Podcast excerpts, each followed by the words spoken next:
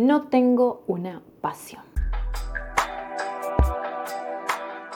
Hola a todos, ¿cómo están? Yo soy Violeta, bienvenidos a un episodio más. El día de hoy vamos a hablar de no tener una pasión. No tengo una pasión, no me siento motivado o motivada por nada. Y esto es importante porque la motivación, esa pasión va a ser el motor que me, que me va a mover día a día y el por qué me estoy levantando todos los días con una actitud positiva hacia la vida. No es que todo va a ser perfecto, no es que todo es color de rosa, ni siquiera si tienes una pasión es que las cosas van a ser perfectas pero sí es un ingrediente importante en la salud mental. Entonces, para comprender el por qué no tengo una pasión, primero tengo que tener claro qué es una pasión. En este episodio estamos hablando de la pasión, no como ese sentimiento efímero para una persona, esas mariposas en el estómago, sino que estamos hablando de un gusto por algo. Estamos hablando por esa atracción, por una actividad en específico nos referimos a la pasión por hacer algo o dedicar nuestro tiempo y nuestra vida a algo. Un interés profundo por esta actividad y este interés, esta pasión lo que va a hacer es que emerja de nosotros una motivación.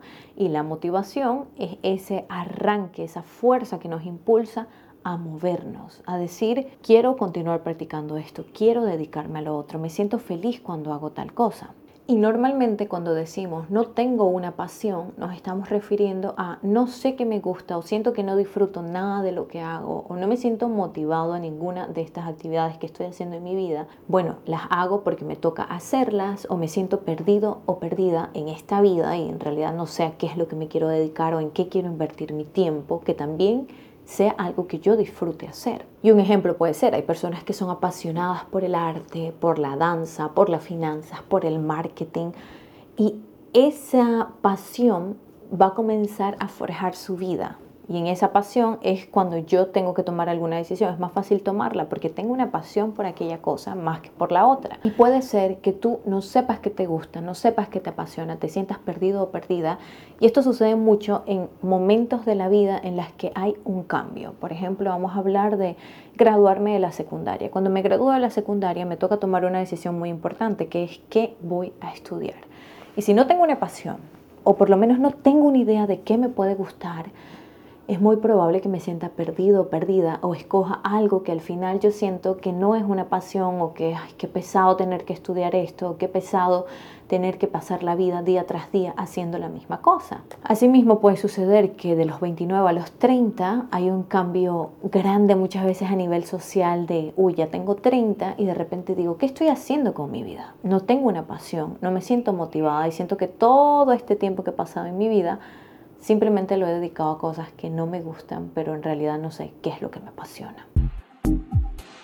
¿Es normal que no tenga una pasión? Yo no pienso que sea normal, pero sí pienso que es común. Es muy común que las personas vivan el día a día intentando sobrevivir sin enfocarse tanto en cuál es su pasión. Eh, sucede mucho, por ejemplo, Maslow, que es uno de los padres de la psicología humanística, él ha creado una pirámide de las necesidades humanas, una pirámide muy muy famosa y en esa pirámide habla de que primero yo tengo que tener algunas necesidades cubiertas para poder buscar otro tipo de necesidades. Entonces, por ejemplo, las necesidades básicas, por ejemplo, alimentación, agua, techo y demás, estas seguridades de supervivencia que están en la base de la pirámide son las más importantes y tengo que tener esas cubiertas antes de pasar a la siguiente y así poco a poco la autorrealización y demás. Entonces, tengo que tener necesidades previas cubiertas para que yo pueda llegar y decir, quiero, tengo una pasión o quiero cumplir mi pasión puede suceder que esa pasión me ayude a cubrir mis necesidades básicas, ¿sí? Pero en este caso a lo que quiero llegar es de que la mayoría de las personas no tienen una pasión o no han pensado en tener una pasión porque están en el día a día intentando suplir sus necesidades básicas, necesidades como seguridad, alimentación, qué voy a comer al día siguiente, dónde vamos a vivir si nos quedamos sin casa, no tengo casa, tengo que pagar el alquiler. Entonces, estas son unas necesidades que son mucho más de supervivencia y que si no las tengo cubiertas no voy a tener cabeza en decir, ay, siento que mi autoestima está baja, ¿ok? Entonces esto es importante que lo comprendamos. Pero sí es importante saber de que si yo encuentro esa pasión, yo puedo sacarle el jugo a esa pasión para que sea mi base de sustento económico, para que yo pueda sentirme mejor conmigo y yo tenga algo en específico en mi vida que me trae esa plenitud, que me hace sentirme realizada o realizado, que me ayuda a sentirme útil en la vida. Y esta sensación es importante para el ser humano, porque muchas veces tenemos todas estas preguntas existenciales, ¿por qué estoy aquí? ¿Qué hago aquí? Y muchas veces nacen del no saber qué es lo que me gusta, cómo contribuyo a este mundo. Y también es importante que aunque yo esté en una relación, yo esté casada, sea ama de casa y quizás no esté trabajando afuera, yo sepa cuál es mi pasión y pueda dedicarle un tiempo a esa pasión. Y un ejemplo claro de saber qué es lo que quiero hacer, tener esa pasión, puede ser el psiquiatra y psicólogo Viktor Frank. Viktor Frank era judío y por eso en el tiempo de los nazis fue llevado a un campo de concentración donde pasó tres años de su vida y fue esa experiencia que lo impulsó a crear la logoterapia. Y la logoterapia es una terapia de la existencia, de saber por qué existo y cuál es el porqué de levantarme todos los días y hacer lo que hago. Y él lo que descubre es que dentro de los campos de concentración, los judíos o las personas que querían vivir o sentían el por qué querían continuar viviendo, tomaban decisiones en específico y vivían la experiencia de estar dentro de los campos de concentración de forma distinta a los que ya se resignaban o no sentían que tenían un porqué, una pasión, esa motivación de querer salir de los campos de concentración. Ahora, ¿por qué no tengo una pasión? Pueden haber muchísimos porqués y algo que es importante descartar antes de quizás decir no tengo una pasión, es estar seguros que quizás no estamos pasando por algún problema de motivación, por ejemplo la apatía o que quizás estoy pasando por un cuadro depresivo.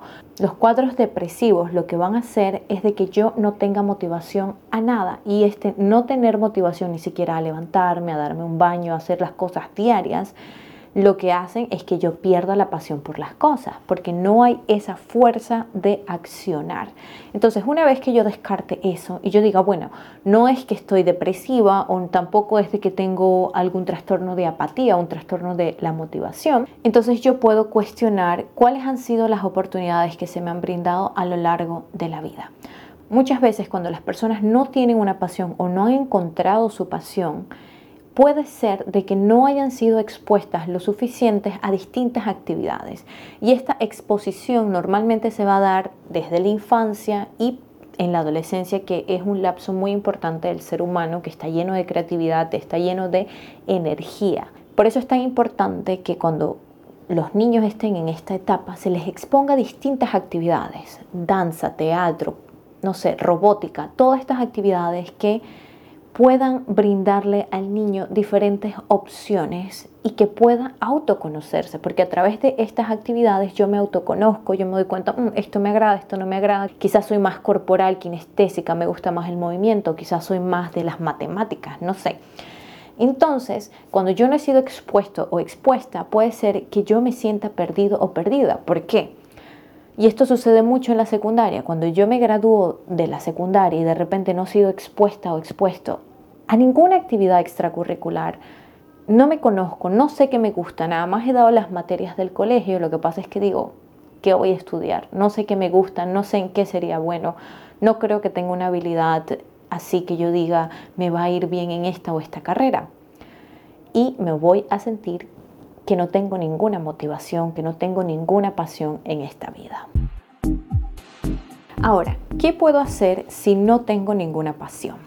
Yo te voy a dar algunos consejos que me parecen súper importantes para que tú puedas encontrar esa pasión. Y recuerda, es un proceso y en ese proceso tenemos que ser pacientes porque no es como que hoy comienzo el proceso y ya mañana sé cuál es mi pasión, sino que normalmente va a ser un camino de ir probando y tanteando. Entonces, el primer consejo que te voy a dar, si no tengo una pasión, va a ser autoconocerme. ¿Y qué significa autoconocerme? Conocer mis debilidades, conocer mis fortalezas, conocer cuáles son mis amenazas, mis oportunidades, ¿no? Así tipo FODA, pero también qué cosas me gustan, qué cosas no me gustan, qué actividades disfruto más, en qué cosas era buena cuando estaba chiquita, eh, qué cualidades las personas resaltan de mí siempre. Es importante que preste atención a esto. Siempre van a haber personas que te van a decir, oye, tú eres bien carismática. Y ese, quizás ese comentario se repite muchas veces. O quizás te van a decir, oye, tú eres súper responsable, súper puntual, o tú eres súper bueno en tal cosa. Escucha ese tipo de comentarios e interrógalos y racionalízalos y di, mm, ¿soy buena o no? También sería interesante que pudiera en ese autoconocerme entrevistar a otras personas. No quiere decir que es como una entrevista de trabajo, pero sí en las conversaciones con tus amigos, preguntarles, oye, ¿qué cualidades piensas que, que quizás podría desarrollar? ¿O en qué cosas crees que soy buena? O hacer estos juegos de amistad donde se preguntan cosas. Esa es una forma muy interesante de ver cualidades tuyas o de encontrar aspectos tuyos propios que tú no logras ver. Segundo consejo sería experimentar para llegar a encontrar esa pasión. Experimentar es dar el paso, accionar. Cuando ya yo me conozco y digo, bueno, yo creo que voy a entrar, no sé, al gimnasio para probar qué tal me va. Y digo, uy, el gimnasio no es lo mío, quizás me voy a meter a clases de aeróbicos a ver cómo me va. Uy, tampoco es lo mío. Entonces, encontrar e ir viendo y experimentando. Y ese es un proceso súper bonito porque es un proceso en el que vas a fortalecer la relación contigo misma, es un proceso en el que te vas a divertir mucho, en el que te vas a abrir a oportunidades. Entonces todo eso que muchas veces debimos de hacer a mucha más temprana edad y que no se nos permitió, no teníamos la oportunidad, lo podemos hacer ahora. Podemos experimentar diferentes actividades, meternos a distintos cursos, tomar talleres de diferentes cosas e ir viendo qué cosas me gustan, qué cosas disfruto más. Y muchas veces puede ser que voy a tener una lista de cosas y voy a decir, bueno, me gusta más hacer tal cosa, aparte de eso también me gusta este, ah, disfruto más este, uy, la semana pasada hice tal cosa y ese siento que es el primerito de mi lista. Entonces tener una lista de cosas que disfrutas y en las que tú sientes que es muy probable que si continúas practicando o fortaleciendo esa habilidad, te puedes hacer muy buena en ese específico campo. Y por último, te voy a aconsejar poner metas en el momento que ya encuentres tu pasión. Las metas siempre van a ser importantes y ustedes me van a escuchar muchas veces hablando de metas, de planeamiento y a veces parece muy aburrido o muy tedioso, pero es importante que nosotros podamos saber que los hábitos nos van a ayudar a forjar nuestra vida todas esas cosas repetitivas que estás haciendo todos los días te están moviendo hacia un lugar y tú tienes que ver hacia dónde te están moviendo esos hábitos que actualmente tienes. Entonces, cuando tú colocas una meta y tú planeas y tú dices, bueno, yo quiero dedicarme a esta pasión, entonces tengo que planear para saber cuánto tiempo le voy a dedicar a la semana, hacia dónde quiero llegar, cuál es el por qué que quiero practicar o, dedicarme a esa pasión. Puede ser porque quiero que a través de esa pasión generar un ingreso y que sea mi base económica. Puede ser porque disfruto y me hace sentirme me hace sentir feliz y me siento apasionada y siento que le trae como sentido a mi vida. O puede ser porque siento que me va a ayudar en mi salud mental. Pueden ser muchas cosas. Pero cuando yo integro ese hábito a mi vida, ese hábito me va a ir dirigiendo hacia la meta que estoy poniendo. Entonces no es solamente quedarme, ah, bueno, me apasiona, no sé, bailar, pero nunca bailo, pero nunca me dedico a eso. Pero sé que me apasiona, pero no le saco el jugo a esa pasión que tengo. Entonces este es un proceso que también va a requerir planear, decir, bueno, quiero dedicarme a esto tanto tiempo a la semana, quiero que sea una prioridad en mi vida, creo que va a ser lo extracurricular que voy a hacer o quizás me quiero dedicar al 100% a esto y eso va a requerir un planeamiento. Te voy a recomendar el libro Ikigai, que es un libro que habla específicamente de esto de lo que estamos hablando, cómo puedo convertir esa pasión en una forma de contribuir al mundo y que muchas veces puede ser una forma en que el mundo contribuya a mí, que quiere decir que voy a tener una base económica sobre eso. Crear esa pasión de levantarme todos los días con un propósito. El libro Ikigai te lo voy a dejar aquí abajo para que puedas darle clic y puedas ver si quieres comprarlo. Pero asimismo te voy a dejar unas plantillas del análisis que se hace para que tú puedas encontrar tu Ikigai o esa pasión o ese por qué levantarte todos los días. Esa plantilla no se va a llenar de la noche a la mañana, sino que es un autodescubrimiento. Como te estoy diciendo, vas a ir llenándola poco a poco y en donde convergen todos los puntos es allí donde vas a encontrar tu Ikigai.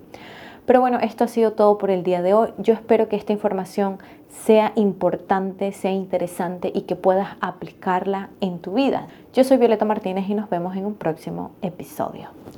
Chao.